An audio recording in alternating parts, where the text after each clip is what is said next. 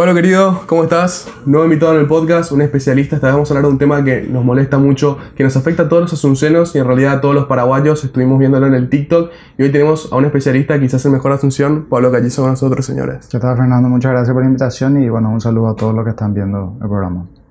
Pablo, yo siempre tengo, tengo curiosidad, ¿no? ¿Cómo arranca el gusto de uno, la pasión de uno, ingeniero civil, ahora concejal, el concejal del transporte? ¿Podría, ¿Cómo fue la infancia? ¿Qué pasó? ¿Qué, qué te hizo elegir este camino?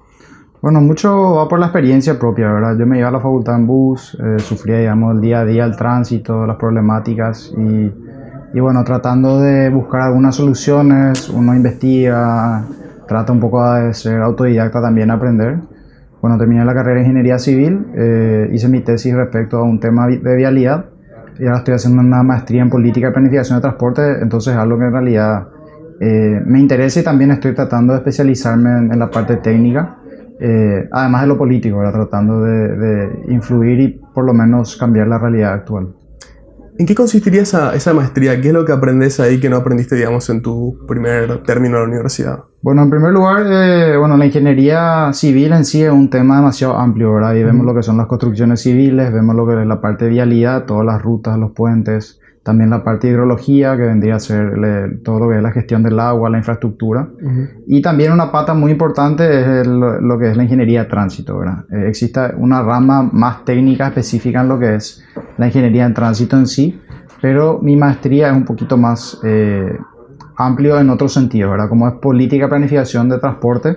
Eh, no, no, es una, una maestría exclusivamente para ingenieros, es también una maestría para economistas, para abogados, para arquitectos. Entonces, digamos que es, eh, es un análisis mucho más amplio y eh, extenso de lo que es la problemática de transporte y cómo buscar una planificación de, de eso y cuáles son las políticas públicas a implementarse para, para un mejor sistema de, de, transporte y lo que significa también eh, la logística de carga, la movilidad urbana, Em, y obviamente ahí también entra lo que es el mejoramiento del tránsito. Ya, en verdad sería entonces cómo, cómo mejorar una ciudad más o menos. Sí, tendría a ser eh, cómo, cómo, planificar el transporte teniendo en cuenta todos los factores y todos los modos de transporte también, ¿verdad? Porque uno no puede planificar solamente para los vehículos, ni tampoco solamente para los eh, camiones de carga, ni tampoco solamente para los buses, ¿verdad? Entonces hay que tratar de agarrar todo eso y bueno, de alguna forma poder eh, tener esos criterios a la hora de planificar.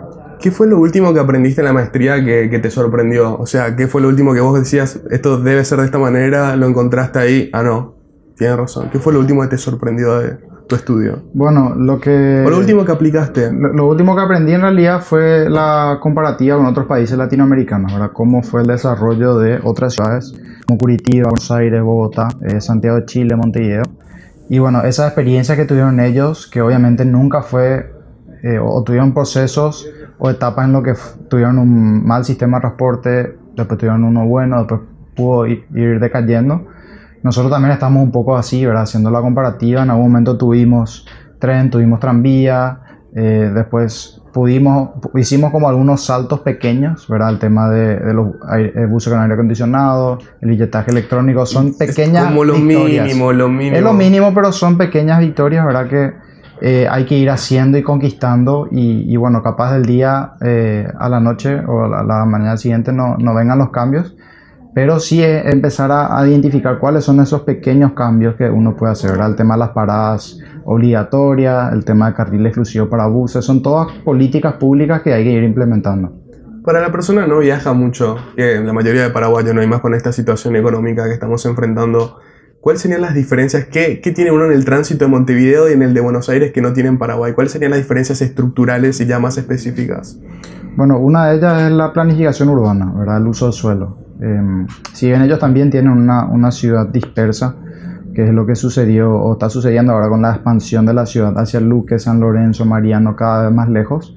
Eh, ellos en, en, Curitiba especialmente eh, planificaron el crecimiento vertical, el crecimiento de las ciudades para arriba, no para el costado.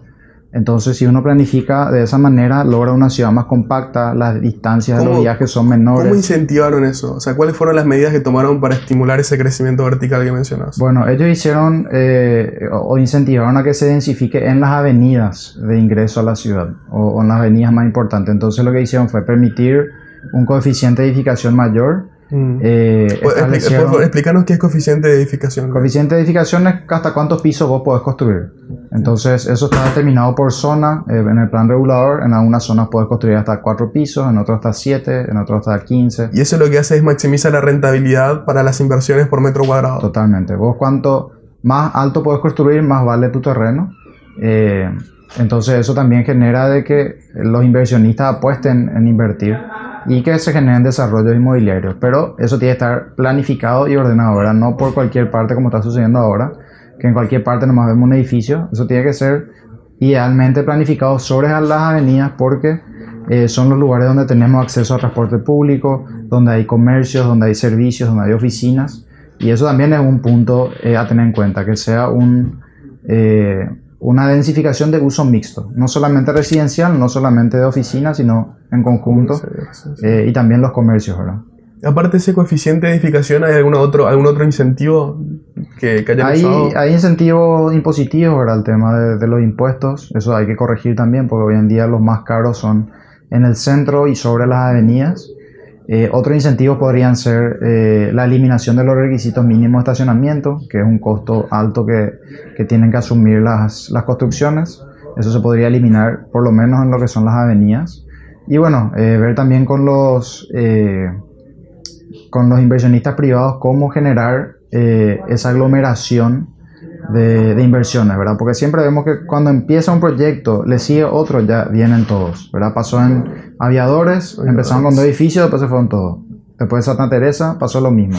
Santísima Trinidad, es lo que, mismo. Es que un edificio más o menos ya te lo establece como un centro y más uno de estos edificios modernos súper bonitos como los que están en Santa Teresa. Los únicos edificios tan altos así que hay en Paraguay casi. Sí. Y ahora Molas López es ese polo, ¿verdad? Lo único malo de ese tipo de modelo que estamos viendo es que eh, son en zonas, en primer lugar, no, no son de uso mixto, ¿verdad? Son, son, solamente residenciales. Son zonas que no tienen un servicio de transporte público constante. Las López no tienen ningún servicio, por ejemplo, de transporte público. Y después de que el sector también es muy eh, para clase alta, ¿verdad? Y nos genera esa mixtura social que es lo que eh, necesitamos también como ciudad. Totalmente, me acabas de hacer pensar, si vivís en un edificio de Santa Teresa, ¿a dónde lo llevas a tu hijo al colegio? Complicado. Sí.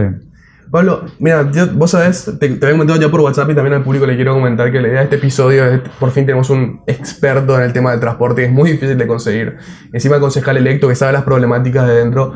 Para mí este episodio quisiera hacer una masterclass, una clase en la que todos acabemos entendiendo qué pasa con el transporte, qué es el transporte, cuáles son los problemas y cómo podemos arreglarlo. Antes de ahondar más en ese tema, quiero consultar sobre tu campaña política. A mí siempre me pareciste un caso muy curioso. Hasta para vos fue, fue un caso un poco curioso, bro.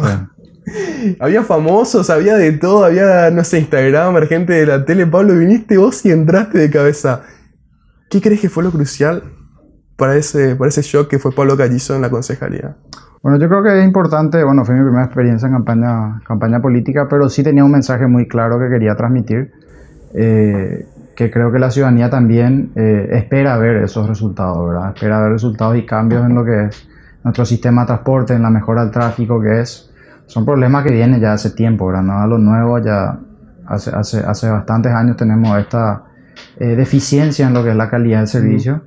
Eh, y una falta de especialistas, como tío, no hay, no hay, no hay otra, otra persona que esté asociada con el transporte, vos sos el único, ahí agarras un mensaje. Hay, un, hay, hay, hay, mucha gente técnica, por suerte no, no somos todavía muchos, ¿verdad? Pero a poquito se está empezando a, a, a, conocer también, a darle importancia, porque lastimosamente esto nunca estuvo en la agenda política.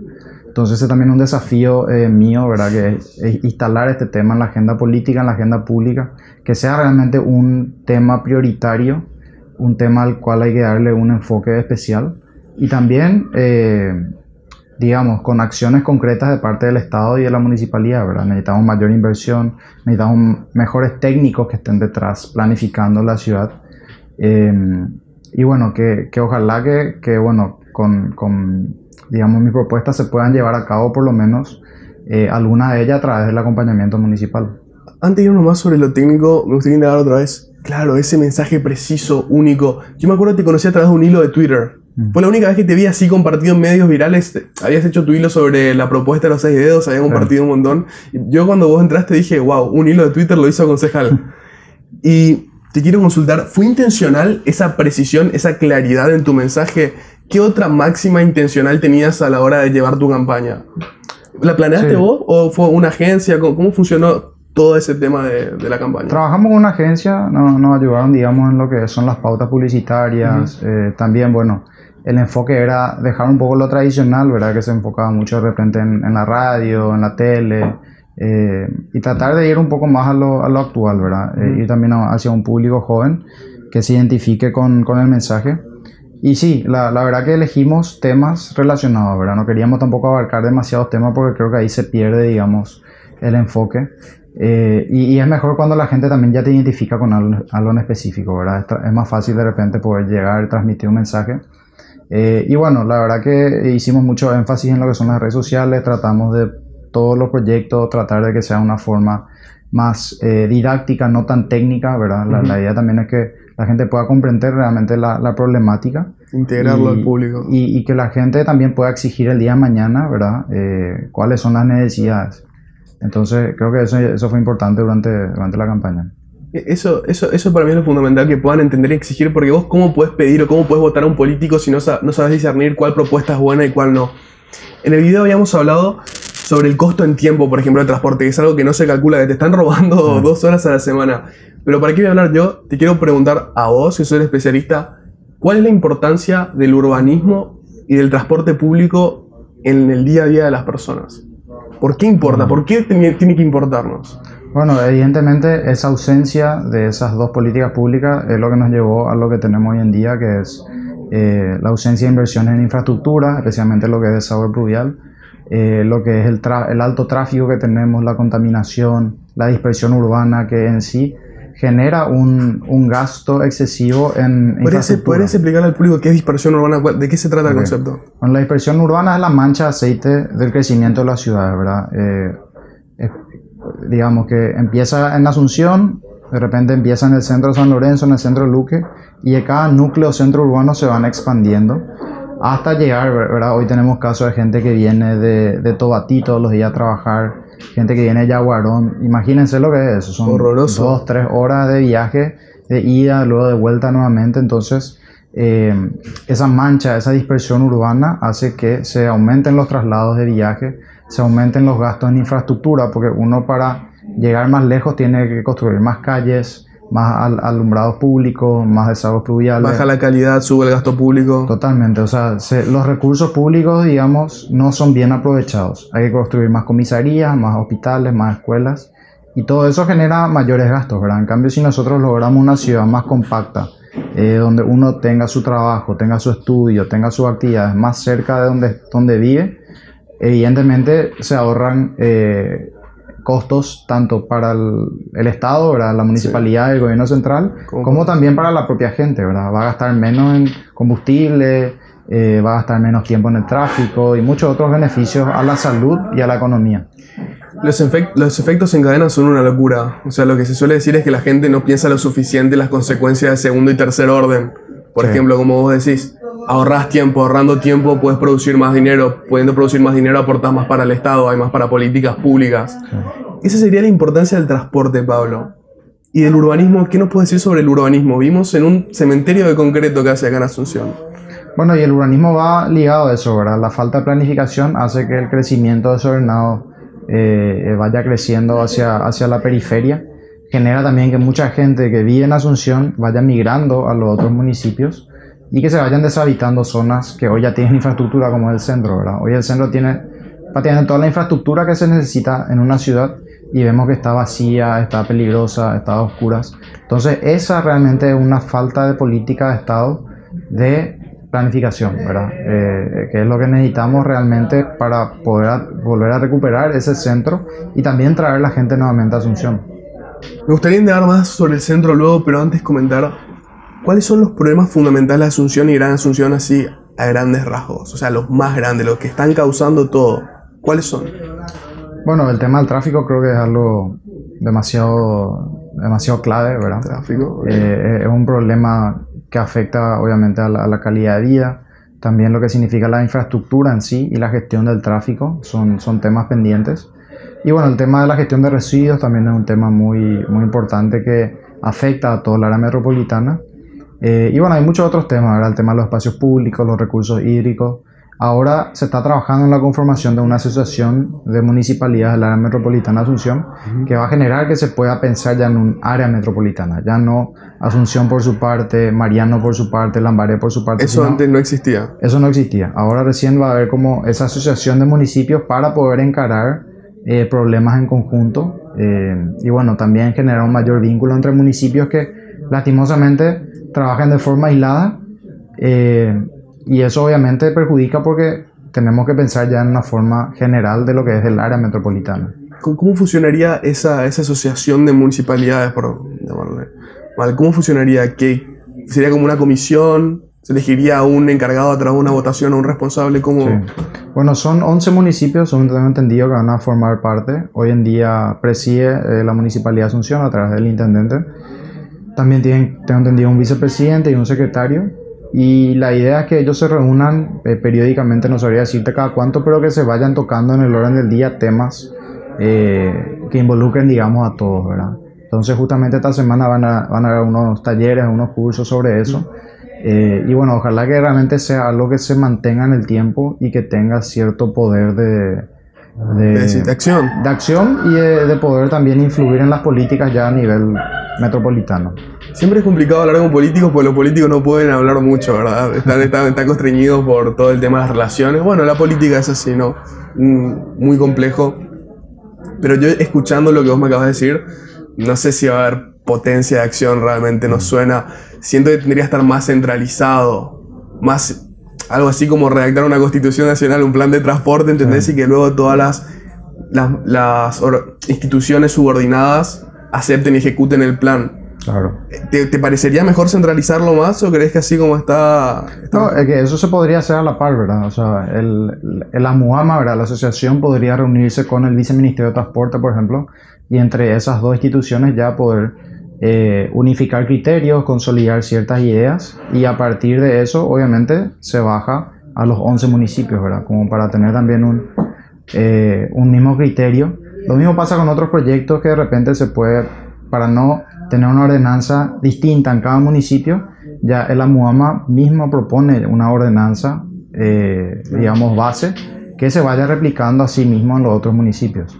Entonces yo creo que va a poder también de alguna forma poder unificar los criterios en el, dentro de toda el área metropolitana.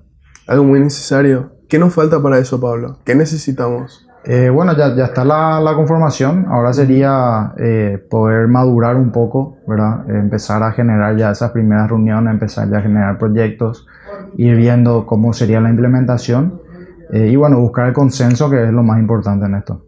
¿Vos ves que el transporte realmente está en la agenda? O el transporte es por ahora en la boca de la mayoría de políticos un juego de palabras? Bueno, actualmente eh, no se tocó todavía el tema de transporte en la UAMA. Eso sí es algo que nosotros vamos a solicitar desde, la Junta, ¿verdad? Que eso esté incluido, que se convoquen a reuniones con el viceministerio de Transporte, que se analice el tema de los buses internos de cada municipio, porque recordemos que cada municipio tiene una autonomía y puede otorgar itinerarios dentro de su territorio. Entonces hoy en día tenemos los buses de la área metropolitana, pero después tenemos cada municipio con sus internos, ¿verdad? Asunción tiene ocho internos, Luque tiene sus internos, San Lorenzo tiene sus internos. Tiene un gran prejuicio eso, ¿no? En cuanto a costo de tiempo, de organización. Sí, en realidad es un problema porque el control o la capacidad de cada municipio es muy limitado, a diferencia del viceministerio de Transporte. Y tampoco estos buses internos acceden a subsidios. Entonces, eh, el servicio que ofrecen es muy deficiente. Y uno ve por las calles, ¿verdad? Los que de repente son más antiguos o están en peor estado son muchas veces internos de, de, esos municipios. Ahora, habiendo tanto problema en el municipio, renovar tus internos no sé si es la prioridad. Claro. Vos de tu... Ahora no te pido que hagas ningún compromiso político, ¿no? Pero así haciendo una lluvia de ideas rápida, ¿cuál crees que sería la solución para, para toda esa problemática que acabamos de mencionar?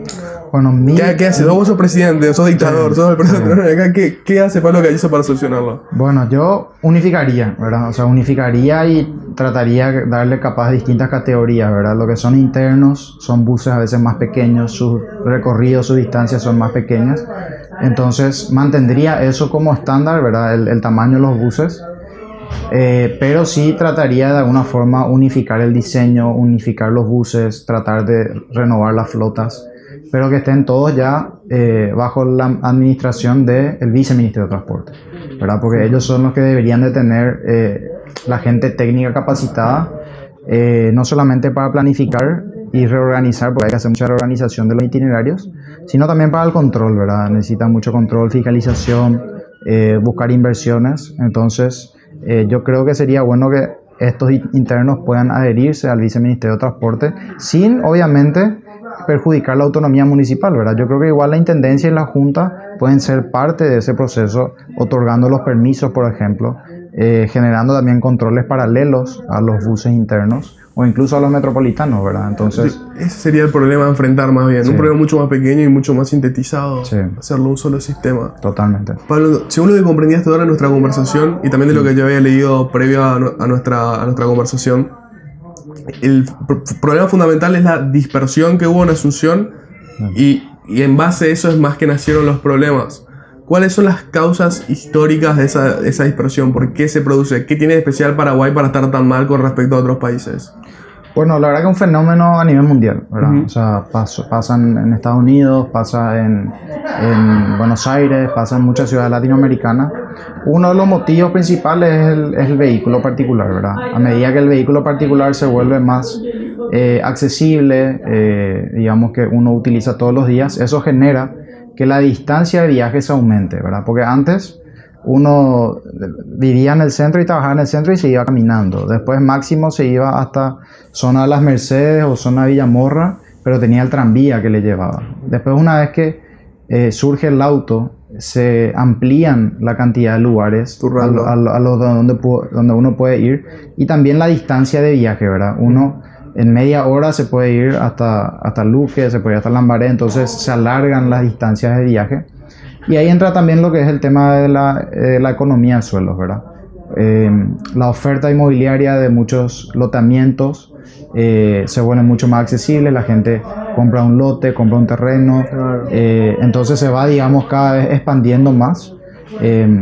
y hoy en día, obviamente, eso ya genera una saturación, ¿verdad? Porque los, los lotes disponibles ya están cada vez más lejos de la ciudad eh, en la ciudad uno ya de repente ya no puede comprar un lote, ya no hay a veces. Y lo que hay de repente son departamentos, pero que también tienen un costo elevado que dificulta realmente que uno compre o tenga su primera vivienda, como se conoce. Entonces ahí también tenemos el problema de los alquileres, ¿verdad? El tema de, de que si uno quiere capaz vivir cerca de su trabajo, va a tener que pagar más pero va a tener esa ventaja de trasladarse menos. Claro, ni, siquiera pagar más, capaz paga igual, pero va a vivir en un espacio más reducido, claro, que hay una preferencia de Paraguay. Comprendo, comprendo, es un fenómeno global, pero ¿por qué es que en Paraguay estamos tan mal con respecto a otros países? Es una cuestión de que partimos con una baja densidad poblacional a causa de la guerra la Triple Alianza, hay un factor ahí. ¿Cuáles son los factores que juegan en esa diferencia? Eh, bueno, y lo que existe es una ausencia de políticas públicas enfocado en eso y, la ausencia de un plan de ordenamiento territorial. Hoy en día prácticamente ningún municipio del área metropolitana tiene un plan de ordenamiento urbano territorial, entonces es imposible luego poder eh, planificar una ciudad si es que no tenemos lo básico, ¿verdad? Ahora recién se está empezando a trabajar en cuestiones así, pero son cosas que ya se tendrían que haber tenido muchísimo antes. ¿Qué abarca un plan de ordenamiento territorial? ¿Qué significa? Y de vuelta, ¿qué harías vos si fueses Stroessner? bueno, eh, en este caso el plan de ordenamiento urbano territorial establece cuáles son los usos de suelo en, el área de, análisis, ¿verdad? Si es un lugar eh, residencial, comercial, industrial, si es una zona mixta. Eso influye obviamente en los impuestos, influye también eh, el tema de la densificación y eh, es, digamos, la guía base para eh, el, el, progreso o el desarrollo sostenible para, de la ciudad. Incentivos, incentivos, incentivos. Claro, claro. Eh, pero esa es la categorización así global, residencial, mixto, comercial, esas son las tres categorías que existen en el mundo, es una categorización específica de Paraguay. No, no, son a nivel mundial y, y bueno, hay muchas categorías dentro de esa categoría nuevamente, ¿verdad? Tenemos zonas residenciales de alta densidad, zonas de media o baja densidad, Em, y bueno, todo eso se establece en el plan de ordenamiento y eso también eh, genera de que la municipalidad pueda recaudar más al establecerse ciertos criterios porque, eh, digamos, los impuestos están basados tanto en, en el plan regulador, en, o sea, en, el, en, la categoría que tiene y también en lo que eh, eh, respecta a servicios, ¿verdad? Si está pavimentado o no, em, la zona donde está, eso está estipulado, ¿verdad? En, la, eh, en una ley que, que saca el catastro. Pero bueno, es uno de los motivos, obviamente, el, el plan de ordenamiento. No, no es el único motivo, pero sí es uno de... ¿Es importante? de- es importante, sí, súper ¿Y, importante. qué, y qué- qué es lo que se hizo mal acá en Paraguay? ¿Qué hicimos mal con esas tres categorías? Porque vos me decís así las tres categorías y, y suena muy Mm. sencillo. ¿Qué es lo que Sí. se hizo mal acá? Bueno, acá, acá en Asunción específicamente teníamos un plan regulador, que no es lo mismo que el plan de ordenamiento territorial, pero sí es algo similar. Y el plan regulador lastimosamente nunca reguló el crecimiento, sino que el crecimiento reguló el plan. O sea, finalmente el plan se fue ajustando a medida de que surgían nuevos proyectos. ¿Qué tipo de proyecto me estás hablando? O sea, hubo lobby, hubo, hubo, Sí. hubo modificaciones sospechosas. Yo te pongo, un, te pongo un ejemplo. Yo vivo en cierta zona, ya me dijeron la otra vez, no diga dónde viví, porque te van a ir a buscar. Bueno, vivo en X zona, era muy residencial. Me construyeron un BIS adelante y me construyeron un centro de distribución del BIS Mm. adelante de mi casa. Son Mm. todas casas, sí, está el centro de distribución lleno de camiones, un desastre. Para mí bajó el precio de la zona, o sea, yo salí corriendo, yo, yo, yo te juro, salí corriendo de, de donde estaba viviendo. No se puede vivir. En ese sentido, yo capaz había un lobby porque no, no tenía... ¿cómo, ¿Cómo van a poner el centro ahí? No, no, hay, no hay posibilidad de que hayan conseguido una autorización legítimamente. Claro. Bueno, y yo, o sea, eh, el plan regulador siempre está eh, vulnerable a la modificación, ¿verdad? Y cuando hay criterios técnicos y también algo eh, que garantice el bien común, yo creo que se debe modificar. Ahora, lastimosamente esa no es la realidad. Muchas veces se modificó por proyectos específicos, por temas particulares. El- eh, El plan regulador, por ejemplo, ¿qué dice sobre este fenómeno de las estaciones, la, la epidemia de estaciones de servicio? ¿Qué dice el plan regulador al respecto? En realidad hay una ordenanza sobre eso que también obviamente fue modificada eh, y que permitió, digamos, la proliferación de este tipo de, de emprendimientos. Pero sí, lastimosamente esa es la parte ya política, ¿verdad? No ya tan técnica, que es lo que también perjudica de alguna forma el, el crecimiento y el ordenamiento de la ciudad. Eh, pero bueno, queremos eh, trabajar en eso, creo que es algo importante también poder revisar nuevamente el plan, ver qué ajustes hay que hacer, siempre obviamente con criterios técnicos, no políticos. Pablo, con respecto al problema de tráfico que estamos teniendo, sobre todo acá en Asunción y en Gran Asunción, yo estuve leyendo opiniones de- de- del público, ¿no? de varias personas que apoyaban la construcción, por ejemplo, del puente a Chacoí, otros sugerían una construcción de un puente a Nanagua, decían, bueno, van a- están más cerca de San Lorenzo que Capiatá, que Tobatí, lo que decíamos, hace- hagamos puentes, se va a desarrollar la zona, vamos a estar todos mejor, va a haber un tráfico más libre, más aliviado. ¿Cuál es tu visión sobre eso? Bueno, ahí hay un mito, ¿verdad? De que nosotros si construimos más, eh, ma- más, capacidad vial, vamos a tener menos tráfico. Pero en realidad la inversa, ¿verdad? Nosotros aumentamos la capacidad vial, hacemos más rutas, más puentes, más viaductos. Eso aumenta la capacidad, es decir, aumenta la oferta y por ende la demanda, o sea, la cantidad de vehículos que tenemos hoy en día, también va a aumentar de acuerdo a esa capacidad. Entonces ahí se produce un efecto contraproducente porque, cierto, vos haces un viaducto, haces un puente o haces alguna infraestructura, al inicio vas a aliviar el tránsito, pero eso va a generar una demanda inducida, o sea, va a generar que más autos o más vehículos empiecen a utilizar esa vía y finalmente a los 3, 4 años eso se vuelve a congestionar y empeora el problema inicial que teníamos, es decir, Wow. genera mayor tráfico de lo que teníamos inicialmente. Eso, eso es una pieza de información increíble porque es totalmente contraintuitivo. ¿Quién va a pensar eso? Claro. Yo no sabía eso.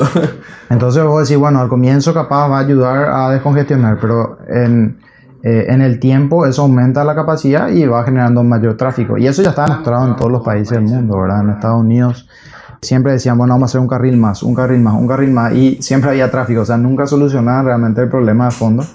Y eso llevó a que muchas ciudades del mundo empiecen a derribar algunos viaductos en el que se empieza a limitar el tema de, las avenidas, se empieza a achicar y se genera un efecto que se llama dieta vial. La dieta vial es poder optimizar lo máximo el- la capacidad vial, el espacio, y en lo posible reducir eh, o, achicar justamente para desincentivar al uso del vehículo particular, obviamente acompañado de políticas de transporte, que es lo que, que nos falta también eh, implementar. Y bueno, con respecto a lo de Chacoí en específico, ¿Vos sos un hater?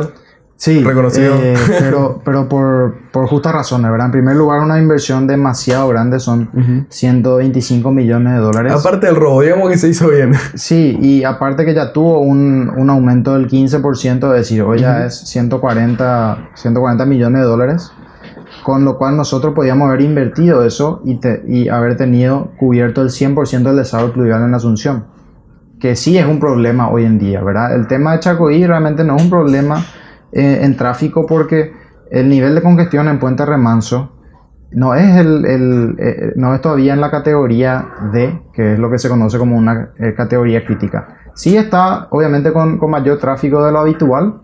Sí, eh, eventualmente cuando hay cierres del, del puente también genera un conflicto.